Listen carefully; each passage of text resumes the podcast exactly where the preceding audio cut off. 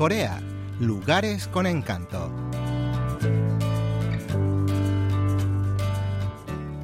Callejuelas de Sochon, tras la huella de poetas y pintores.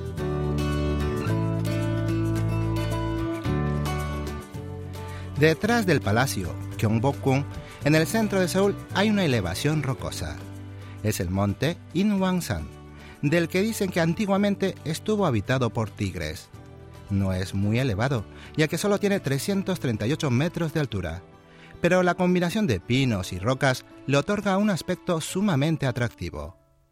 Como la semana pasada, hoy continuamos nuestro paseo por el barrio de Sochon de la mano de la productora de KBS World Radio, O Arum.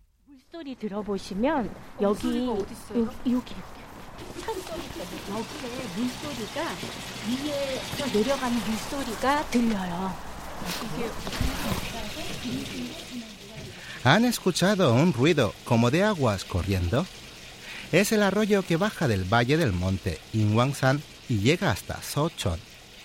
Si bien ahora está cubierto por el asfalto, todavía se escucha el sonido del agua si se presta atención. Será que la belleza del paisaje y el agua cristalina son inspiradoras porque desde antiguo Sochon fue morada de poetas y pintores.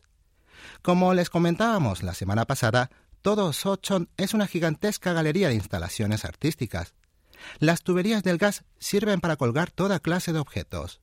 La hiedra que sube por las paredes se ve más verde y lustrosa por la pintura de la niña que la riega.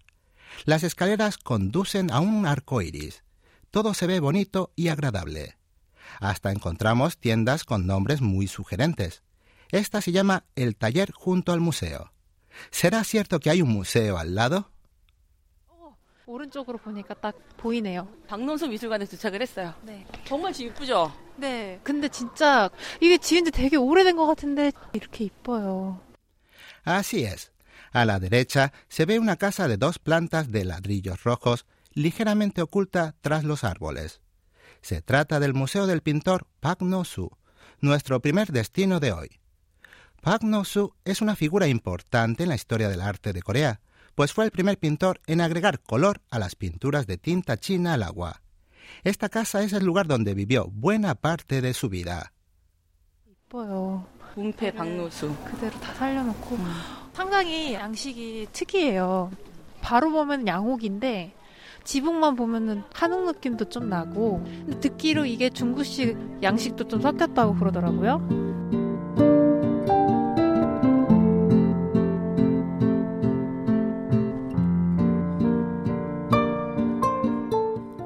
Aunque el pintor ya falleció, la entrada luce un cartel con el nombre del antiguo dueño de la casa.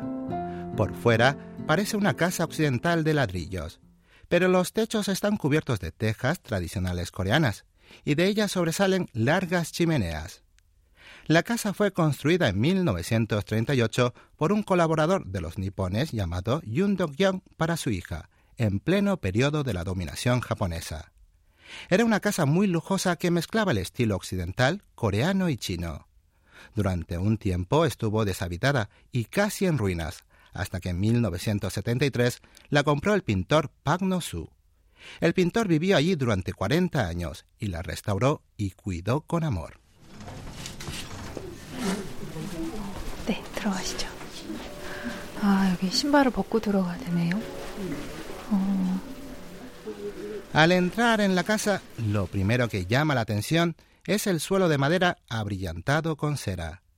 Se respira el paso del tiempo en el ambiente.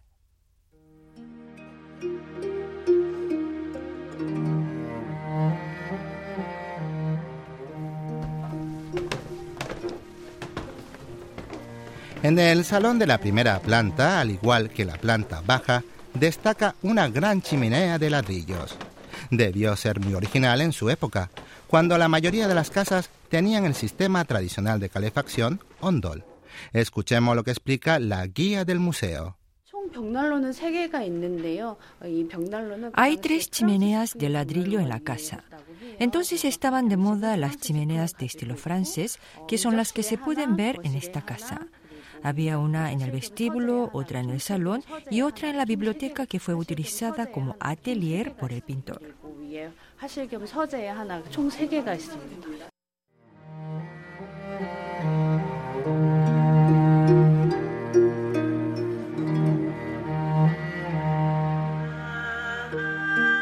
En el atelier biblioteca de Park No-su se exponen las obras más representativas de los años 70 del pintor.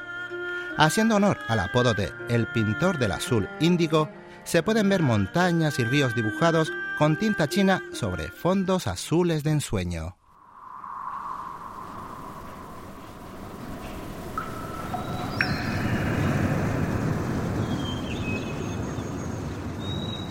Después de visitar el museo del pintor Pak No-su, salimos de nuevo a la calle.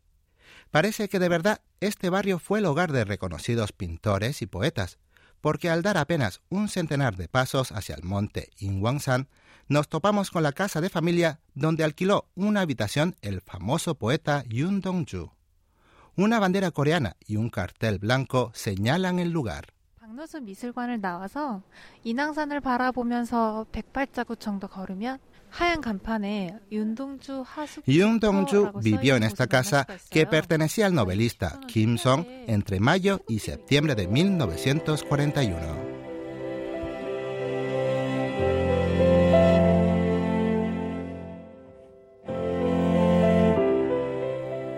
Aquí el poeta Yun Dong-chu compartía habitación con un amigo. Por las mañanas subía hasta el valle Susongdong que está a los pies del monte Ingwansan, para hacer ejercicio y lavarse la cara. Por las noches escribía poemas y daba largos paseos. El poeta recordaría luego esos meses como uno de los mejores periodos de su vida. Subiendo unos 40 minutos desde la casa, nos encontramos con el Museo Literario de Yun Dong-ju. 아 이쪽으로 가면 표지판이 있으니까 가기 쉽겠구나. 우리는 지금 윤동주 문학관이 어디야? 문학관은 이쪽이야. El Museo Literario de Yun Dong-ju se encuentra en las lindes del barrio de Sochon. Es un edificio rectangular de color blanco que encaja bien con la simplicidad del poeta. Será que este año se cumplen 100 años del nacimiento de Yun Dong-ju, porque hay mucha gente en el museo. En la pared a la derecha de la sala se puede ver la foto del joven poeta. Debió ser un hombre de un espíritu muy puro. Resulta triste pensar que alguien inocente muriera tan joven.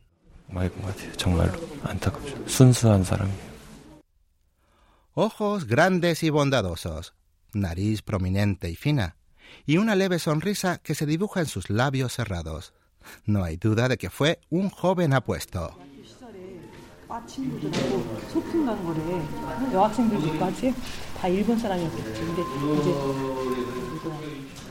En la otra pared de la sala se ven las tapas de los libros que leía Yun Dong-ju. También se exhibe la primera edición de su poemario Cielo, Viento, Estrellas y Poesía, publicado póstumamente, y las tradiciones que de él se hicieron al inglés, japonés, español y otros idiomas. Aunque fue perseguido y torturado por los nipones durante la época de la dominación colonial, en la actualidad muchos japoneses aman sus poemas y mantienen un club de admiradores. Escuchemos lo que nos explica Yun Song-gi, guía del museo.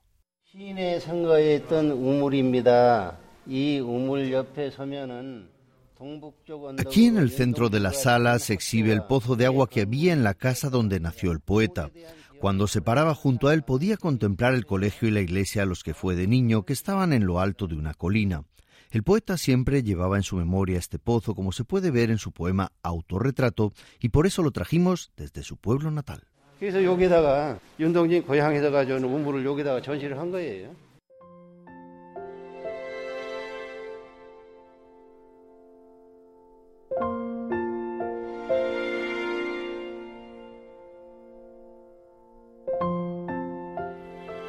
En el fondo del pozo está la luna brillante.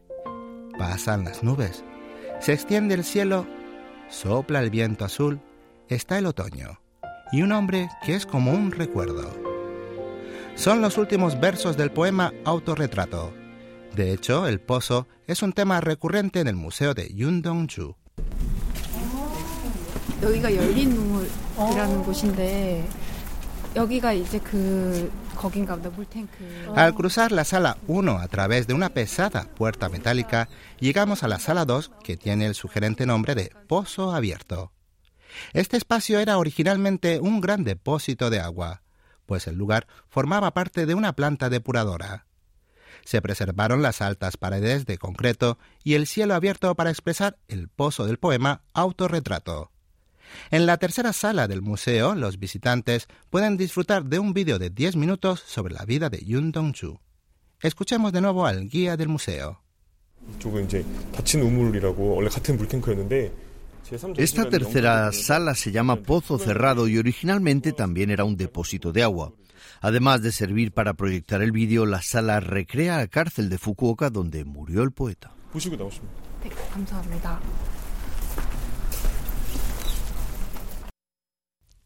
Para acceder aquí hay que traspasar otra puerta de hierro.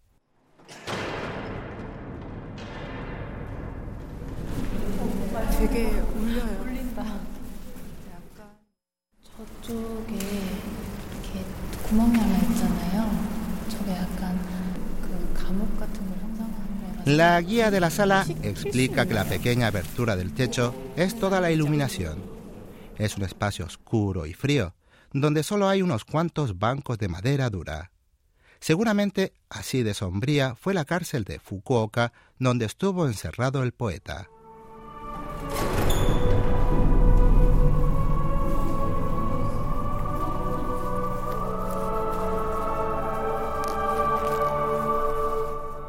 Yun Dongju fue arrestado por la policía japonesa mientras estudiaba en Japón por escribir poemas en coreano.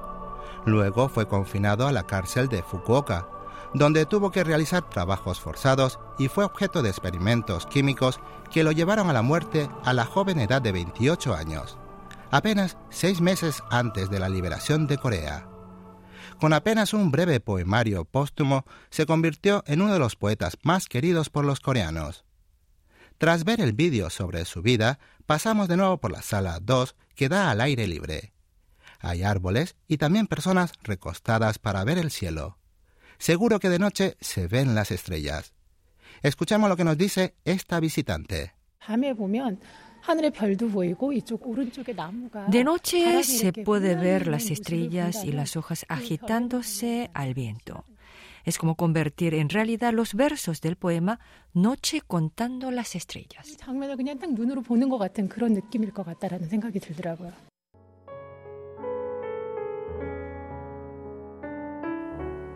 Dejando atrás el Museo Literario de Yundongju, nos dirigimos a la Colina del Poeta.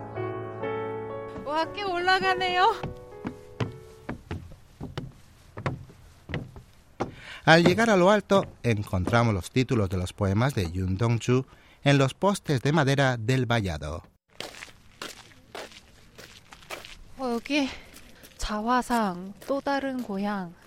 Oh, aquí está autorretrato, también Otro Pueblo Natal y La Colina del Poeta. También están La Calle, Prólogo, Noche contando estrellas y muchos más.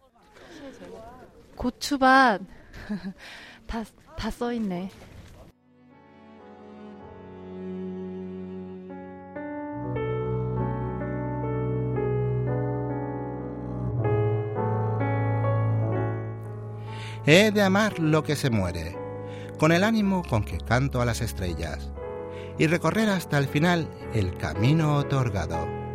También esta noche el viento rosa las estrellas. Cuando la oscuridad desciende sobre la colina y aparecen las estrellas en el cielo nocturno, entre ellas estará eternamente el joven poeta Yun Dong-ju, quien describió cómo muere un corazón lleno de canciones para las estrellas. Así terminamos nuestro viaje por el barrio de Sochon en Seúl. Esperamos que lo hayan disfrutado. El martes que viene volveremos con un nuevo destino para descubrir con todos ustedes. Los acompañó hasta aquí Lucas Kim.